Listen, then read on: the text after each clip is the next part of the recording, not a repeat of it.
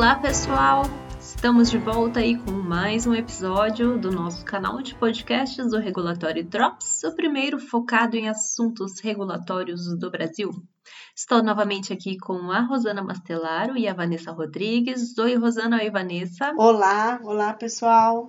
Oi, pessoal, tudo bem? Olá!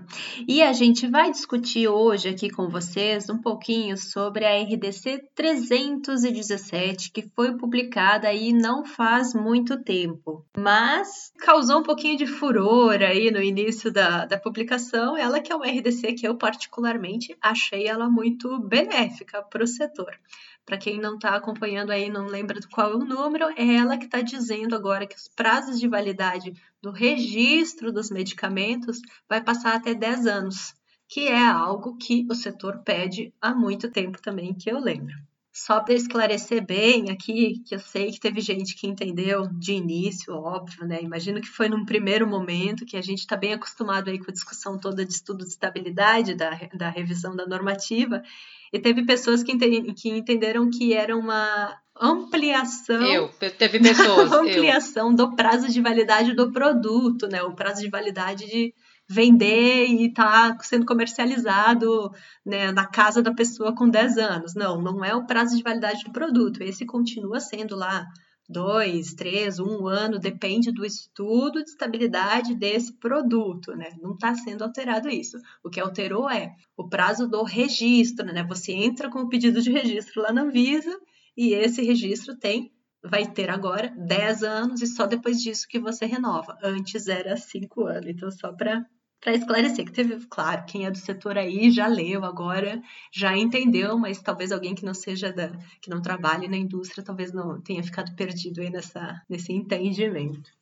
Mas enfim, finalmente, né, uma alteração que estava sendo esperada aí há muito tempo. Eu lembro pessoalmente de ter feito tabelas fazendo essa solicitação para a Anvisa, lá ainda logo depois da publicação da RDC 60 de 2014, que era a anterior da 200 de 2017, que é de registro de novos genéricos e similares. E ela fazia uma simplificação do processo de renovação dos produtos, né? Tipo, antes tinha que apresentar um monte de documentos e a partir ali da 60 de 2014 eram pouquíssimos documentos documentos, né? Que a Anvisa quis transformar o processo de renovação realmente só numa renovação do registro do produto, né? Administrativa. Você lembra, acho que disso também, né, Rosana? Você uhum, participou sim. disso lá atrás. E o que, que aconteceu? Ficou só a 60 com essa renovação simples. Todos os outros produtos continuavam seguindo as suas RDCs respectivas que pediam lá, às vezes, estudos a mais, outros documentos, etc. Então, agora, com a 317, harmonizou para todo mundo, né? Porque lá no último artigo, no final, ela revoga todos esses dispositivos da, dessas outras RDCs e deixa para todo mundo o mesmo texto, que são aqueles poucos documentos que tem que entregar para renovação.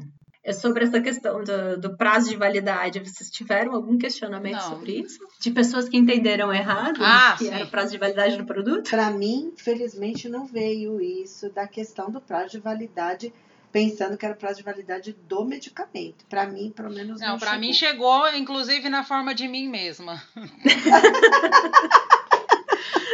Eu Ama só li, é aquela batida de olho rápida, é, bati aquela batida de olho rápida e só li a manchete. e como eu tava com aquela notícia do da, da, daquela proposta de lei lá de aumento de prazo de validade dos medicamentos para 10 anos, eu fiquei com isso no, na cabeça e na hora que eu li, eu já pensei isso, já mandei uma mensagem para a Mayara, mas que absurdo isso, como assim? Todo o trabalho que a gente fez, diz na 453. Uma só sinceridade, Vanessa, não, para mim, é, talvez do mesmo jeito que você tá tão, você estava envolvida com a história do PL, para mim tá a questão da lei mesmo e que a gente vai ter até a nossa via acelerada, que a gente vai falar aqui, né? Também, com certeza.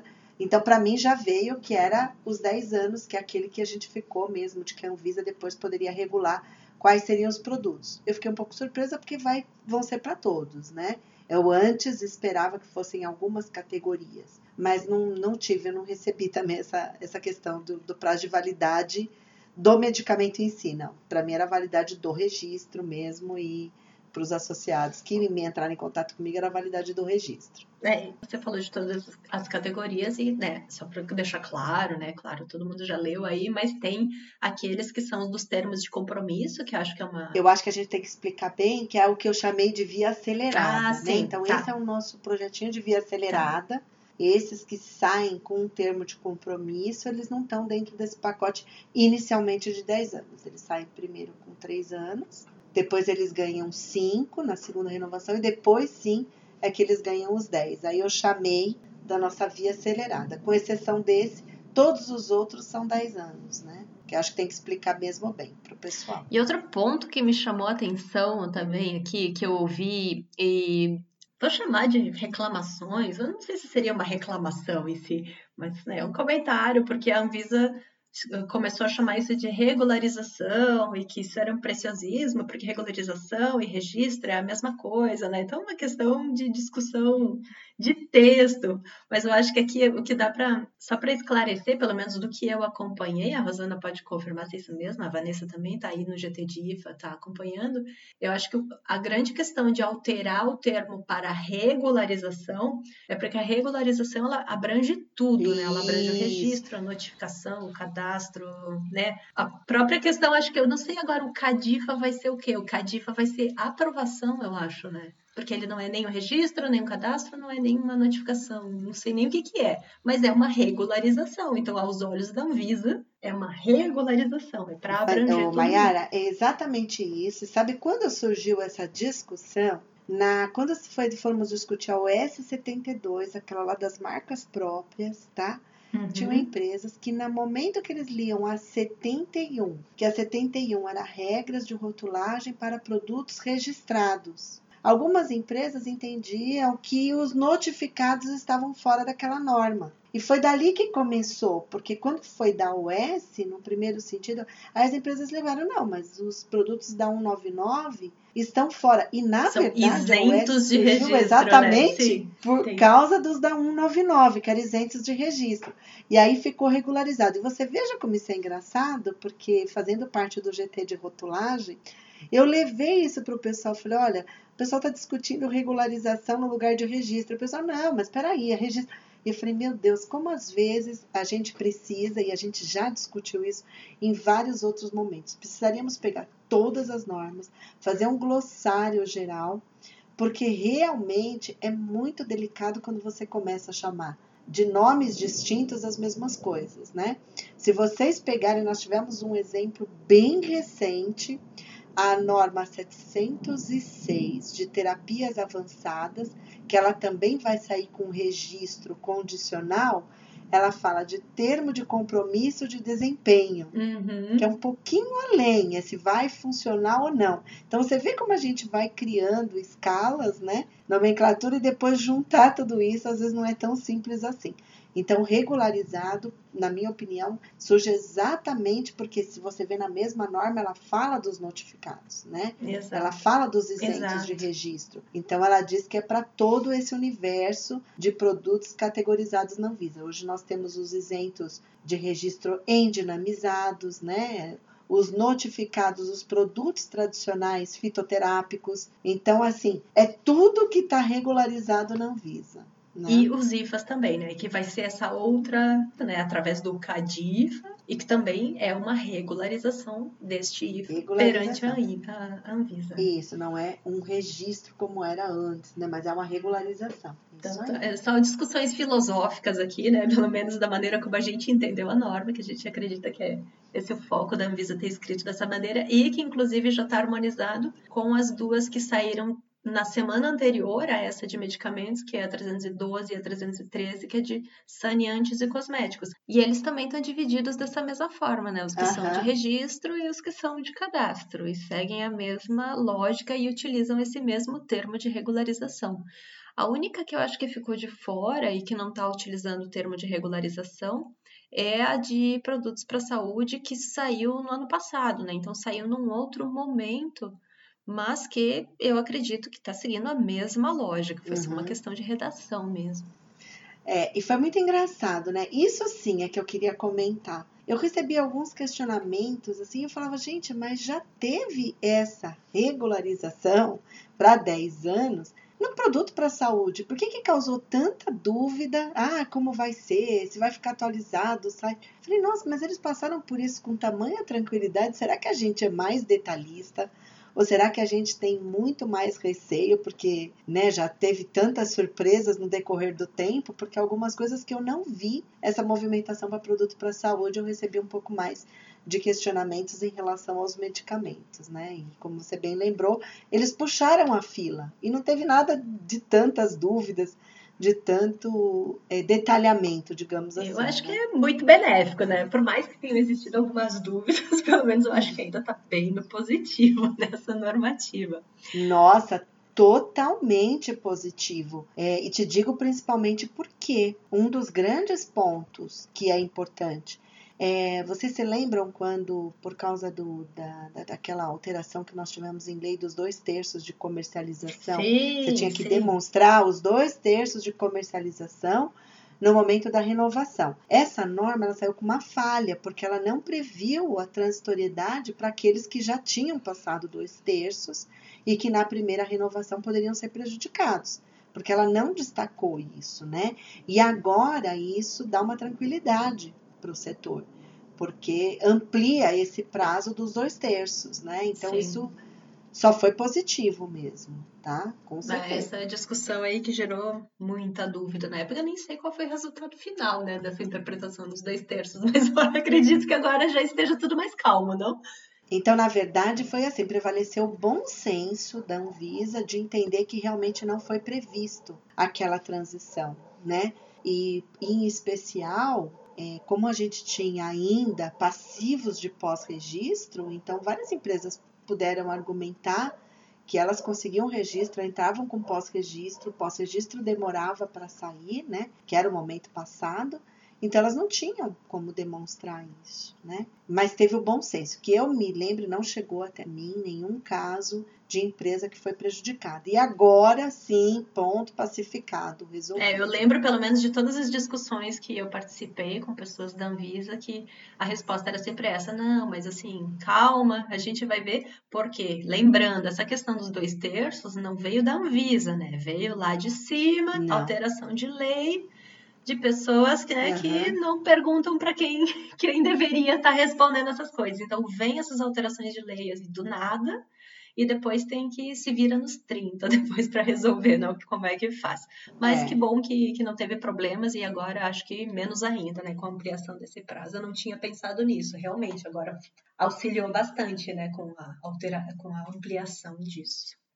Mas e, seguindo também, outro ponto que eu acho interessante aqui colocar para vocês, e que eu tenho uma opinião, pelo menos, do porquê que foi, imagino que seja, espero que seja que tive algumas discussões filosóficas aqui sobre essa declaração, pra, agora falando de empresas que têm notificados, né, que são os produtos isentos de registro, eles são uhum. notificados via um sistema eletrônico da Anvisa, que espero que esteja funcionando também, aí a Rosana vai saber me falar se está tudo ah. certo.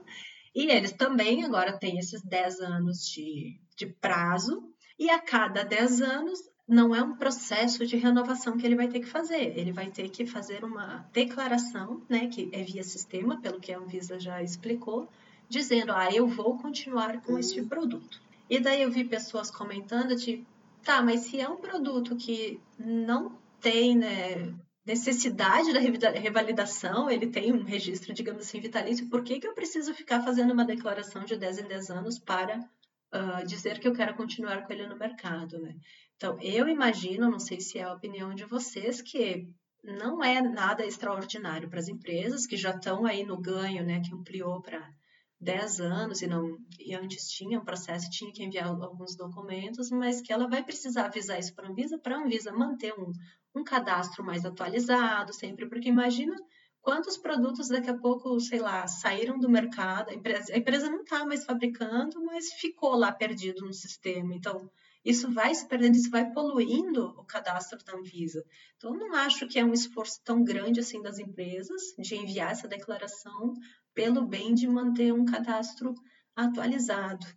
E o segundo ponto que eu acho que pode ser benéfico, inclusive, é que Se você tem um processo de renovação desse produto, pode ser que você fique sujeito a taxa, de pagamento de taxa para essa, que antes no caso era uma renotificação, uhum. né, desses notificados. Você notifica e depois renotifica. Você poderia ficar sujeito a uma nova taxa para essa renotificação. E agora, como você vai fazer uma declaração, ó, eu continuo com ele, pode ser que seja isso. Então, você não é obrigado a pagar uma taxa, porque você não tem análise de um processo, não tem, não tem nem fato gerador. Então, me parece que é melhor também para as empresas nesse ponto, né? Tanto burocraticamente, como por essa questão de taxa, que sempre é um assunto polêmico, né? Quando a gente fala de é. taxa. É. é, eu queria comentar que esses produtos eram os grandes injustiçados, na minha opinião, lá atrás. Os por notificados? Quê? É, por quê? Porque eu presenciei muitas empresas esqueciam de pedir a renovação. Porque a cada dois anos elas pediam lá um novo certificado, certo? De boas práticas, né? E esses produtos eles têm um vínculo obrigatório com o CBPF. Então, a cada novo CBPF, elas tinham que informar e é, é, passar, fazer essa informação, essa atualização no, no site, no formulário. E aí elas se preocupavam com esse prazo do certificado de boas práticas, às vezes acabavam se esquecendo desse prazo da renovação. E não era bem claro, porque elas, elas faziam muito mais, com muito maior frequência, a atualização das informações. Então, para mim, agora, Sim. deixa bem claro que são esses 10 anos, elas ganham esses 10 anos, né? Tem que fazer essa declaração, na minha opinião, é exatamente pelo que você falou, para manter isso não poluído, né? Embora a gente precisa lembrar as empresas, né? Quando elas são inspecionadas, é, retira-se essa lista de produtos habilitados pelo site. Então, manter essa lista atualizada é extremamente importante, né? Porque numa inspeção poderia ser até, se você tem uma quantidade enorme de produtos, poderia ser questionado né, essa relação de você ter capacidade produtiva ou capacidade de gerenciar esse número enorme de, de produtos notificados né, em relação ao que está exposto pelo site. Então, manter esse cadastro atualizado é muito importante. E aí fica essa obrigação dessa declaração, que é a maneira mesmo de deixar isso atualizado. É, eu acho que a gente pode provocar a Vanessa no seguinte ponto. Vanessa, e aí? Como aqui. é o pleito aí do IFA, do, agora relacionando com o IFA, manter também atualizado, ah, estender o prazo de certificação de BPF do IFA, será que a gente não pode brigar também para atualizar esses certificados e dar mais tempo para o pessoal valer esse certificado por mais anos? Você acha que cabe agora? Fortalece essa discussão? Acho que vale a discussão, mas eu acho, eu acho difícil pelo meu sentimento de, uh, de GT do IFA. Eu acho difícil isso ser aceito, porque ainda mais no, no, no, no mercado como é o mercado de insumo farmacêutico, que está mudando toda hora, as coisas mudam toda hora, né, dentro da, da, das fabricantes de insumo. Eu acho difícil porque talvez seja o caso da gente falar sobre isso para aqueles uh, que a Anvisa faz o reconhecimento de uhum. inspeção e uhum. tem uma inspeção é, internacional de agência altamente regulada, né, que tem uma frequência menor e aí a Anvisa é, ir renovando isso, como ela já está falando que vai fazer, é, sem ter a necessidade de mandar toda aquela lista de documentos de novo. É, mas para essas outras eu acho difícil. Cabe a discussão, mas eu acho difícil é, ter esse. Talvez com o tempo, né? Mas não Conforme nesse a Anvisa vai construindo o banco de dados dela, de boas práticas, conhecendo os fabricantes de insumo, mas nesse momento não porque e também porque tem muito alerta né, internacional de, de problemas com boas práticas. A Anvisa mesmo trouxe uma estatística da 57, que ela, ela daqueles insumos que ela ia uhum. fazer de fato, né, a inspeção, muitos deles tinham problemas com boas práticas. Então essa questão desse prazo nesse momento de aumentar tal, talvez com o tempo, mas eu não vejo isso agora não, sendo possível. Sim. Ok. E o outro ponto que eu queria contar para vocês aqui, e que até queria ver como é que fica a, a opinião, né? É, principalmente da Rosana, que estava bem a, a par e acredita das discussões de farmacovigilância. Que eu recebi um comentário aqui de um colega de que, ah, qual que seria o impacto dessa alteração, né? Porque aqui, que nem eu disse no início, ele harmonizou agora o mesmo entendimento lá da 200, né? Que é diminuir o número de, de, de documentos que você manda. Então, você não precisa mais ficar mandando aquele relatório de farmacovigilância em cada renovação para todos os produtos. Daí a pergunta que foi, ah, o quanto isso vai impactar principalmente para os produtos novos. Mais ou menos. É, porque hum. tem toda a discussão aí das RDCs de farmacovigilância, né? Daí a Rosanei conta para gente, então, sobre o... Vamos lá, porque... O, o, a data internacional, né, de, de, de aniversário Isso. do produto. Isso. E depois eu tenho mais uma então, pergunta para ti.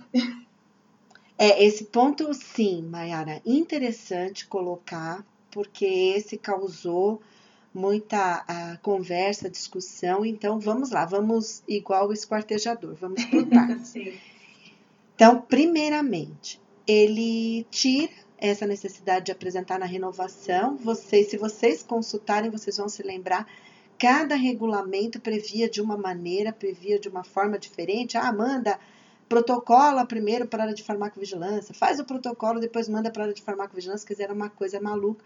Que quando nós fizemos a discussão sobre a revisão da RDC 04 de 2009, que é de farmacovigilância, a gente pediu para tirar tudo isso, harmonizar e deixar tudo isso na resolução de, de farmacovigilância né, a ser revisada. Então, primeiro posicionando o pessoal, a RDC 04 está em processo de revisão, o setor espera ardentemente, né, com entusiasmo, que ela seja revisada até o final do ano e eu já explico por quê. Ela vai trazer uma otimização para a própria agência, é, em termos de que ela traz uma lista, né? A proposta é, né? Não sei se vai ser, a proposta é baseada no modelo europeu, modelo da EMA, disponibiliza-se uma lista e as por fármacos, por substâncias ou pela associação de substância, e todas as empresas que possuem aquele, aquele um, um determinado medicamento com aquele fármaco num prazo estabelecido, apresentam os seus relatórios periódicos. Então, ele não vincula ao prazo de renovação do seu produto, mas ele vincula a uma determinada molécula e no prazo estabelecido pela autoridade. E esses prazos, eles variam de acordo com a criticidade da molécula ou então com o volume de informações que a, que a agência já possui. Então, se a gente pegar produtos muito bem estabelecidos, pode ser que se apresente daqui a 15, 18, 20 anos. E para aqueles produtos onde o perfil de segurança ainda não é tão claro, permanece seis meses, um ano.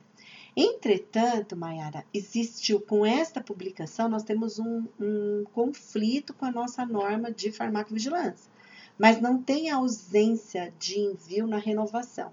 Se você pegar na RDC 04, eu não estou de cor, eu não sei o número do artigo, mas ele diz assim, que, e isso é depois enfatizado nos guias, que no, na primeira renovação você entregaria a cada seis meses nos dois primeiros anos, e depois ele fala assim, anualmente nos próximos três anos.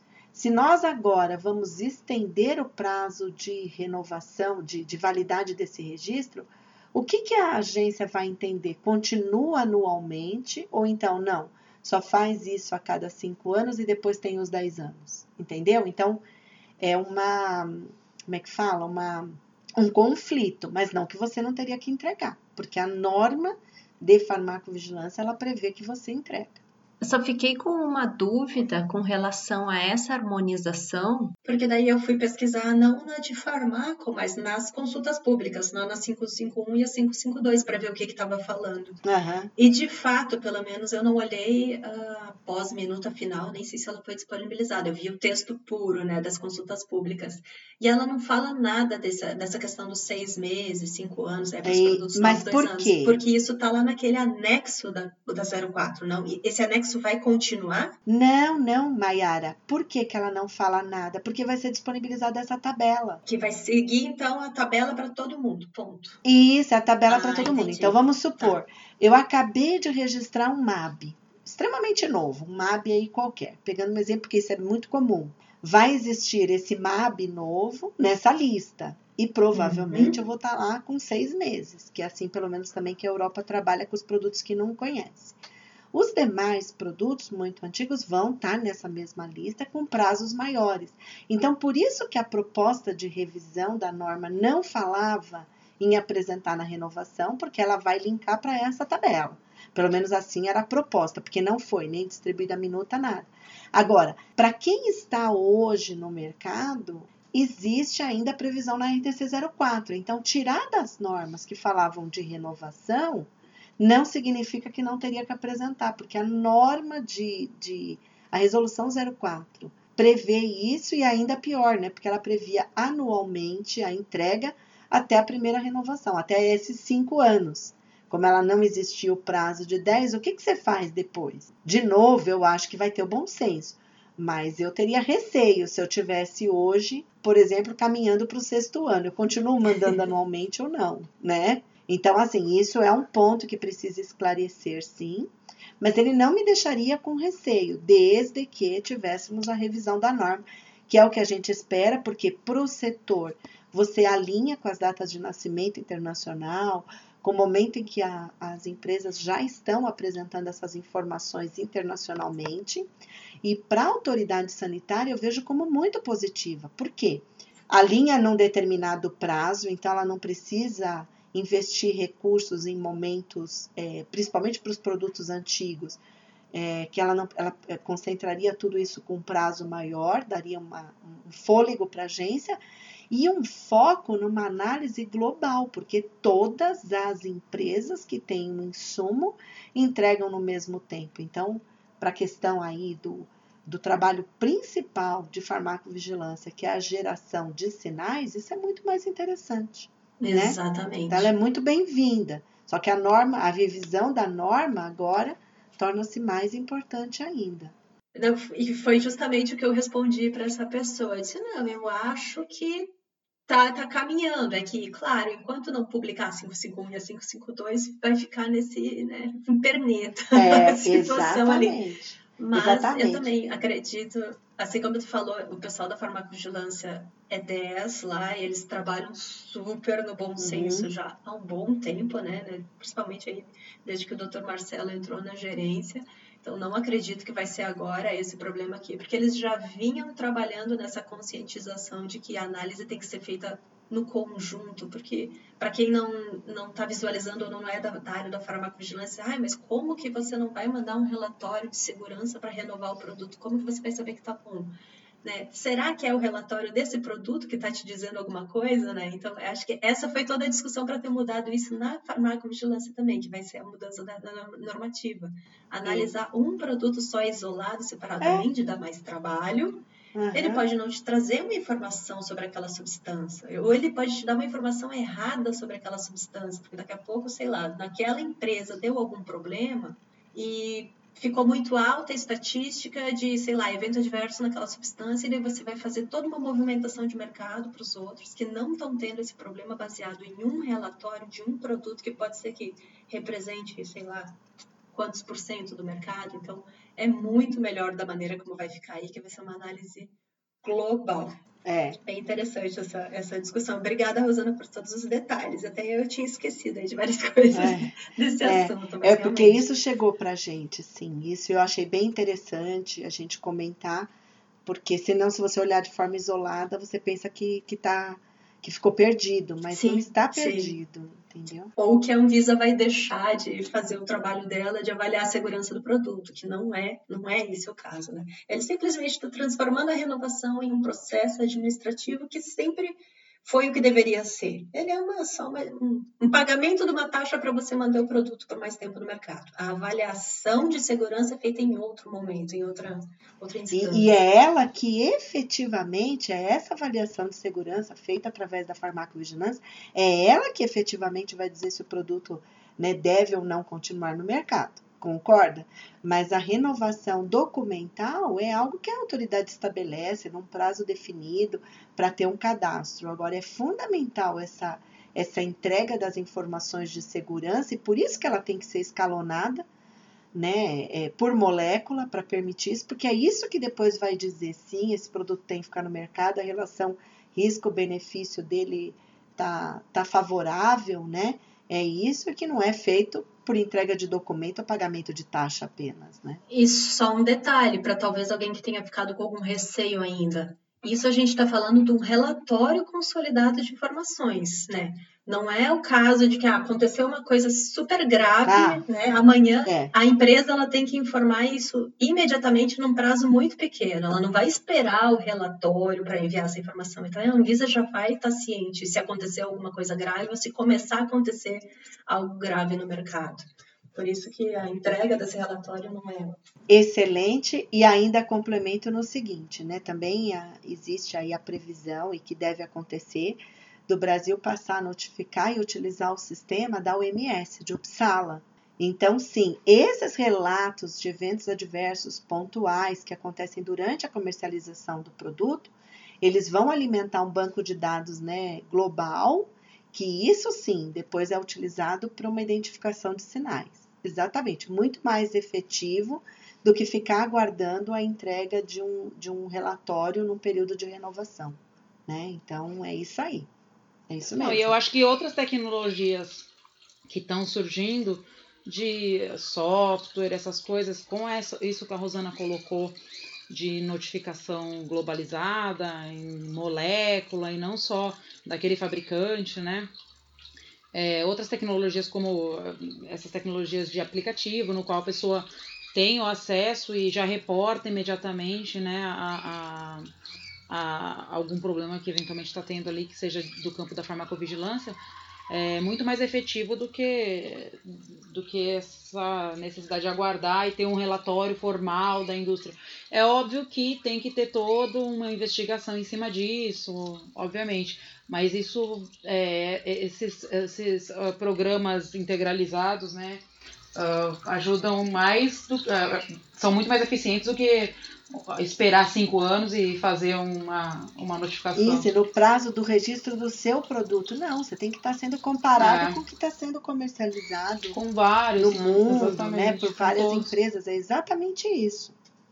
E eu tenho só um último comentário aqui, que é só para reforçar mesmo, que eu imagino que se a, se a própria Anvisa quis dar foco nesse assunto é porque eles estão prevendo que possa dar algum problema e que é sobre o prazo, né? Ah. Então, o que as empresas têm que se atentar agora é que a vigência começa só em, em janeiro. Então, ah, ok, uhul, agora são 10 anos, mas assim, calma. Se o seu produto ele é obrigatório de protocolar o pedido da renovação até janeiro, né? Se o prazo vence ainda até essa data de janeiro, que é 21 de janeiro, você tem que protocolar. Ele não está automaticamente uh, prorrogado para 10 anos, porque a vigência é só em janeiro. Então, por favor, não perca o registro de produto agora por causa disso, né? Essa norma só entra em vigência em janeiro, 21 de janeiro. Se você tem algum produto para protocolar renovação agora, renove, né? Tem, tem que colocar agora esse produto na, na Anvisa. É, eu recebi, inclusive, comentários de empresa, poxa, mas eu acabei de pagar a taxa. Aí eu entendo, não, se você acabou de pagar, é porque você está dentro desses seis meses, que é a regra anterior, né, dos últimos cinco anos. Então, para mim, não tem dúvida, esse produto tem que estar na regra anterior. Depois, em janeiro, é para quem estiver além do prazo lá mínimo de seis meses, aí a regra dos novos. Tem um outro ponto que eu acho importante, é, Mayara, a gente comentar, porque tem empresa assim, ah, mas e se eu for participar de uma licitação agora, né? Então, 10 anos. Eu, eu não teria problema nenhum, assim, eu não vejo receio nenhum. Eu tenho, para mim, opinião minha, esse prazo de vigência dela em janeiro é porque eles precisam também atualizar os sites, né, os bancos de dados da Anvisa, e também porque tinha que ter essa regra para quem está aí finalizando, entrando agora, né, e o que vai apresentar. Precisa ter uma, um, um período aí de adequação, mas principalmente a adequação desse banco de dados da Anvisa. Entretanto, se eu precisasse demonstrar alguma coisa, chegou lá 21 de janeiro, não tenho, sei lá, alguma situação assim, a gente já teve várias é, outras vezes em que a gente pôde apresentar cópias de diário oficial. Vocês lembram que era o caso da revalidação que não era publicada, então as empresas mandavam até o protocolo da renovação de registro e dizendo que aquilo seria candidato da revalidação automática. É agora você carregar a norma aqui dizendo que seu registro vai valer 10 anos. Eu não vejo problema nenhum nisso. Eu acho que esse pessoal está muito acostumado com publicações desse tipo. Então, eu também não vejo receio. Eu também, eu tinha ficado com essa dúvida a princípio, mas eu acho que essa é a resposta sim, que você vai ter que andar casado com a sua última publicação e essa resolução aqui, porque eu não vejo né? Acredito que não, não esteja errado, mas eu não vejo a Anvisa republicando todos os registros de novo para sair lá no DOU bonitinho com um novo prazo de 10 anos. Eu acho que eles vão atualizar só no sistema. Então, de fato, você sempre vai ter que andar com essa última publicação, essa da 317, possivelmente, e uma tela do cadastro da Anvisa. Né, com o um novo prazo lá, porque eu não, eu não acho que a Anvisa vai republicar de novo todos os registros só para consertar consertar não, né? Mas para arrumar esse prazo da. É, da, eu acho que o que ela faz é atualizar o banco de dados, né? Para mim é isso ir lá e mudar esse prazo. Agora, peraí, que senão a Vanessa vai achar que ela tá muito tranquila. Deixa eu provocá-la com uma pergunta. Ah. Posso? Então vamos lá. Vanessa, a gente está cansada de saber que uma das da, dos comentários do TCU, quando fez algumas avaliações de, de, de documentários, do processo, do processo da Anvisa, uma das coisas que ele apontou é que tinha muita revalidação uhum. automática. Uhum na Anvisa. Sim. Lembra disso, né? E a gente sabe que na prática mesmo os associados me falam, muitas vezes tem uma, duas revalidações automáticas. Será que então vamos ter uma análise aí dessas renovações que estavam no passivos, que até mesmo o Rafael comentou que existe esse histórico e que a gente mais ou menos supõe o prazo que eles devem terminar isso até o primeiro trimestre ou quadrimestre do próximo ano? Será que essa realmente vai ser a grande movimentação que a gente vai ver agora? E também em relação a essa publicação? Porque aí, entendeu, né, Mayara? A gente vai estar tá uhum. dando mais 10 anos em alguma situação, né? Ou pelo menos mais 5. Né? E num total, para aqueles que já tinham duas revalidações automáticas, no mínimo ele está ficando com 15 anos sem ter uma avaliação. Né? Eu acho que isso também pode trazer uma mudança. Né? É, essa é uma preocupação que eu já ouvi pessoalmente, e, e não uh, falando comigo, mas em alguns fóruns tanto o Gustavo já manifestou, se não me engano, essa, essa preocupação, mas o Rafael eu tenho certeza. Porque, de fato, as empresas elas têm o costume de fazer coisas que não deveriam ser feitas ali no momento da renovação. Né? A renovação era para ser uma coisa administrativa, como vocês colocaram no começo, só documentação de comercialização para dizer que esse produto ainda está sendo comercializado no mercado né? e manter o registro uh, ativo. Mas o que está acontecendo é que as pessoas, as empresas fazem até pós-registro, tentando renovação e manda, né? Exatamente. E aí, Exatamente. E, e, aí é que fica uma preocupação da Anvisa, porque se existe essa, essa, essa, essas alterações, se existem outras coisas que não são de natureza administrativa, e agora eu vou dar um intervalo aí de 10 anos, eu estou deixando de olhar isso por um período longo. Por outro lado, é, você não fazendo a renovação com tanta frequência, né, também vai inibir essas documentações, né, em, uh, nesse momento que seria o momento errado, fazer com que as empresas de fato protocolem seus pós-registros nos momentos corretos, né? Mas eu acho sim que pode haver uma, uma avaliação mais profunda daquilo que está parado lá na Anvisa, especialmente esses que estão indo aí para a segunda renovação automática, sim, eu acho. Eu acho que até as empresas deveriam fazer de, ter um olhar disso nos seus, no seu no seu portfólio, né? Falar, bom, o que, que eu, aqui eu estou na segunda renovação. Como que tá isso? Eu mandei alguma coisa que não era para mandar? Tem algum, algum pós-registro importante que está lá dentro e que eventualmente possa ser avaliado e, e causar algum problema? Porque eu acho sim que, que vai ter essa avaliação uh, mais profunda sim. E aí, o que eu vejo é o seguinte: do mesmo jeito que esse ano foi um pouco atípico, a gente começou com uma grande movimentação da Anvisa, não no final do ano, mas aí, digamos, no meio do ano, porque começou desde agosto, né? Eu acho que a gente pode ter uma movimentação maior no final do ano de avaliação dessas renovações, né? Então, eu acho que é interessante as empresas, exatamente como você falou, Vanessa, revisitarem o seu processo, dar uma olhada, né? E se preparar, porque eu particularmente eu acho que isso é bem provável de acontecer. Se não, nada impede, gente, também. Vejam, é, a gente tem que ser bem realista. Esses produtos estão no mercado. Se eles tivessem grandes queixas, é, você tem mecanismo de farmacovigilância e etc., eles já teriam sido avaliados ou retirados. Também, se eles estão e não tem grande alteração nesse perfil, também não faz diferença. Você analisar isso agora, para o meio do ano que vem, né? Então não é coisa muito crítica, porque o que for crítico, o que ela receber até de sinalização de uma autoridade, ela vai avaliar, ela vai mexer. Então não precisa também sair desesperada atrás de tudo. Mas eu acho, e já era intenção do, do, do, do Rafael, que é, é o atual gerente da GR Med, já dá ênfase para tirar esse passivo. Ele tem trabalhado fortemente nisso, né? E eu acho que isso daqui vem a, a estimular isso também. Está tendo um, um, edital interno dentro da Anvisa, né? Vocês estão sabendo, de realocação de técnicos. Como hoje essas áreas têm grande possibilidade aí de se trabalhar no teletrabalho, né, no modelo de teletrabalho, no home office, pode ser que eles também tenham mais pessoas interessadas e que tenhamos uma movimentação e, e, e reavaliação disso num, de uma forma mais célere, né? Eu espero. Mas eu acho que, que vale sim avaliar.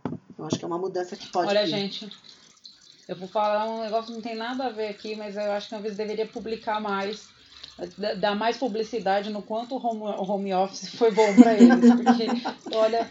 É, Apoiado. Tem, toda empresa deveria ter esse processo de home office. É, é, apoio, assim, muito fortemente, não todo dia, mas olha, conversando com o pessoal da. da a gente é, é, foi nítido quando começou essa questão do teletrabalho. Um, um ponto fora aqui, mas foi nítido que a, a produtividade da Anvisa ela, ela aumentou muito, ela limpou muita coisa, o pessoal, né? E assim, eu acho que é um case de muito sucesso de um órgão público, que é mais difícil ainda, né? Porque existe toda a questão de estabilidade e tal, então você, né? Não é que nem a gente que se não entregar resultado teoricamente, né? Uh, poderia não entregar resultado, tem uma questão de estabilidade. Não é o caso da Anvisa, que a gente vê que a Anvisa é, é realmente uma agência muito, muito atuante, sempre foi. Mas, assim, é, é um case de muito sucesso, especialmente considerando ser uma, uma um órgão público, né? Então, assim, deveriam publicar isso assim como, como case para todo mundo ver e as empresas adotarem. Eu ficaria muito feliz de poder fazer home office. Vamos fazer uma campanha feliz. aí do home office. Eu não tenho então. dúvida, Vanessa. É, campanha do home office, é. Tá, eu vou, eu vou liderar, gente. Então, como eu só trabalho em casa, né? Minha casa é meu home office total. Eu super apoio. Eu sei que não funciona para todo mundo. Obviamente que isso requer um nível de maturidade, de entrega muito grande. A, a gestão tem que saber o que, que aquele funcionário tem que entregar e ele tem que entregar. Requer um nível de maturidade, eventualmente você até trabalha mais. Mas a minha, empresa, a minha empresa tem uma política de home office, ela é bem restrita e quando a gente pode fazer o home office, eu percebo que eu rendo muito mais. Obviamente que não é todo dia, você tem que ter essa interação né, com as pessoas no escritório. Nossa, mas, e para vocês é, que moram de... em São Paulo, eu acho que é essencial com certeza. E para poder, né, fazer também algumas coisas e você repor, né? Por exemplo, você precisa ir no banco, aquilo que e o banco é perto da sua casa, é longe do trabalho. Então depois você repõe isso, né? Sem dúvida nenhuma. Agora, do mesmo jeito que eu acho que algumas áreas, pensando em órgão público, tá? que não poderiam utilizar desse privilégio deveriam ter algum tratamento diferenciado. Porque, por exemplo, tem algumas pessoas que não vão poder sair lá, né? Um, dos exemplos é, a gente sabe que o pessoal de farmacovigilância é uma área que não tem o teletrabalho. Talvez porque realmente, né, depois precisa acionar a pessoa num caso de um evento adverso. Então, acho que também deveria ter uma tratativa diferente para aqueles que não podem. Porque senão, às vezes, eu fico com receio de que algumas áreas hum, vão perder pessoas, né? É, produção.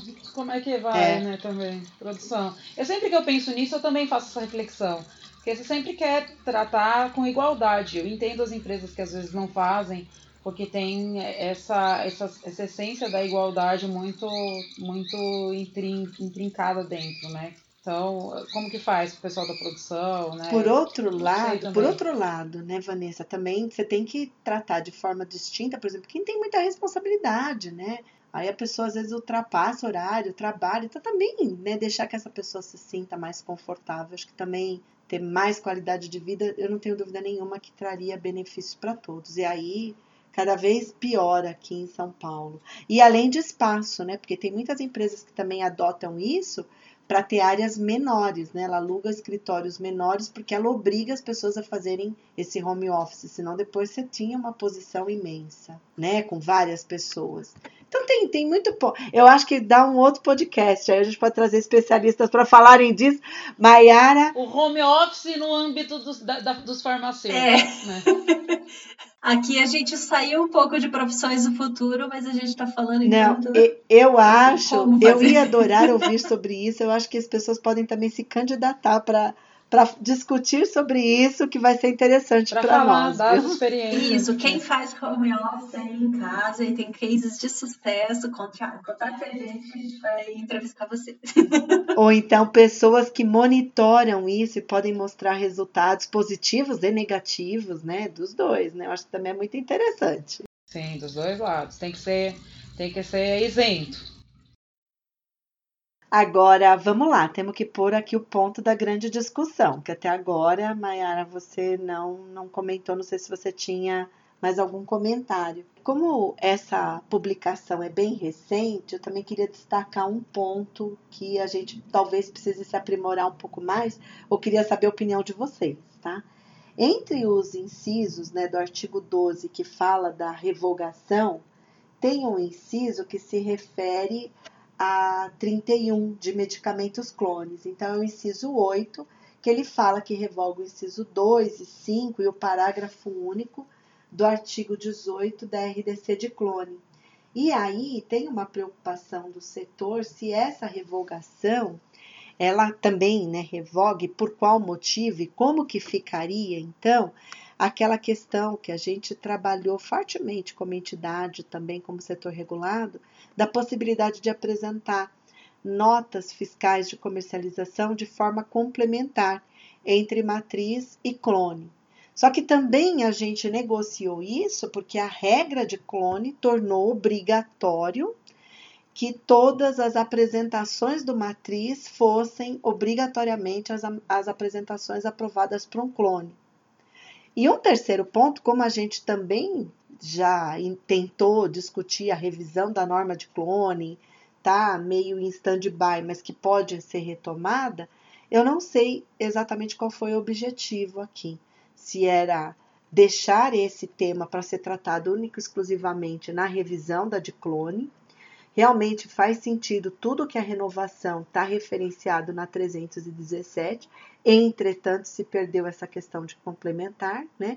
Então eu não sei se isso vai ficar para ser tratado na revisão da RDC 31, específica de clone. Queria saber a opinião de vocês. Eu não tinha me atentado a esse ponto também. Então, assim, acredito que o que vai prevalecer aqui é o bom senso não acho que seria bom e, estaria indo contra o que a Anvisa está tentando fazer, que é acabar com essas normas Frankenstein, porque se ela tivesse que regular esse ponto da 31 aqui, ela teria que uh, enfiar mais um parágrafo ali para explicar só essa situação específica da 31 dentro de uma normativa que era para ser geral, genérica para todo mundo. Então, como você comentou que a 31 ainda está em processo de discussão da revisão, para mim pareceria uhum. mais óbvio fazer essa discussão lá, na 31, lá, e enquanto isso seguir com o bom senso. Mas a gente pode questionar a Anvisa aí para ver se, se é realmente isso que eles estão pensando. Espero que sim. É. Para mim também o local seria lá, não seria aqui. Sim, porque né? senão você começa a montar aqueles Frankenstein de novo aqui. Não é, é essa ideia. É. Muito bom esse ponto. Não, realmente eu não tinha prestado atenção nisso. É isso, eu não tenho mais nada a comentar aqui. Esses foram os tópicos que chegaram até a mim, pelo menos dessa RDC que é tão curtinha, é. que parece simples, mas a gente já sabe, né, que texto que é muito curto geralmente são os que provocam mais dúvidas. Para mim me apavora. Resoluções curtas me, me apavoram, porque sempre elas têm mais surpresa. E essa que revogou um monte de coisa, eu confesso, até eu quero ver tudo com muita calma, né? Mas também não tenho mais nada não. Era isso então, gente. Era que era só para compartilhar com vocês aí a nossa opinião sobre esse novo, novo texto aí que causou algumas dúvidas na, nas pessoas, mas que, no sentido geral, a gente está vendo como muito benéfica para o setor. Acho que foi bem acertado, né? Uma desburocratização do processo de renovação aí para todos os produtos agora e principalmente ampliando né, esse prazo para não ter que ficar fazendo isso em tão curto tempo, por ser um processo administrativo. Lembrando apenas né, que isso não põe a população em risco, porque continua se monitorando né, a qualidade, a segurança dos produtos. E, eventualmente, não é porque a empresa tem 10 anos de registro, se encontrado alguma falha, algum desvio nessa relação, a autoridade sanitária pode intervir a qualquer momento. Então, simplifica o processo, traz celeridade, desafoga em termos de recursos humanos, mas não expõe em risco algum a população, na minha opinião. Né? É, sobra um dinheiro para a gente pedir o CBPF dos IFAs. É isso. Mais ou menos isso. Muito bom, Vanessa, sempre com as ideias inovadoras aqui. Mas era isso então, pessoal. A gente vai ficando por aqui. Esse foi o nosso podcast sobre a RDC 317, né? Com as nossas opiniões, a nossa interpretação sobre esse texto. Se você concorda ou não concorda com algum dos pontos, ou tem alguma interpretação diferente, ou ainda alguma dúvida sobre o texto que a gente não tenha comentado aqui, envia para a gente no nosso e-mail, o info.regulatoriodrops.com, ou comenta lá no nosso grupo de discussões. Você encontra o link para se inscrever aqui na descrição desse podcast, lá na plataforma do Grupo CEO. Por hoje era isso por esta semana. A gente se encontra semana que vem aqui com mais um assunto para a gente discutir. Tchau, tchau, gurias. Tchau, tchau, pessoal. Até a próxima, pessoal. Até a próxima.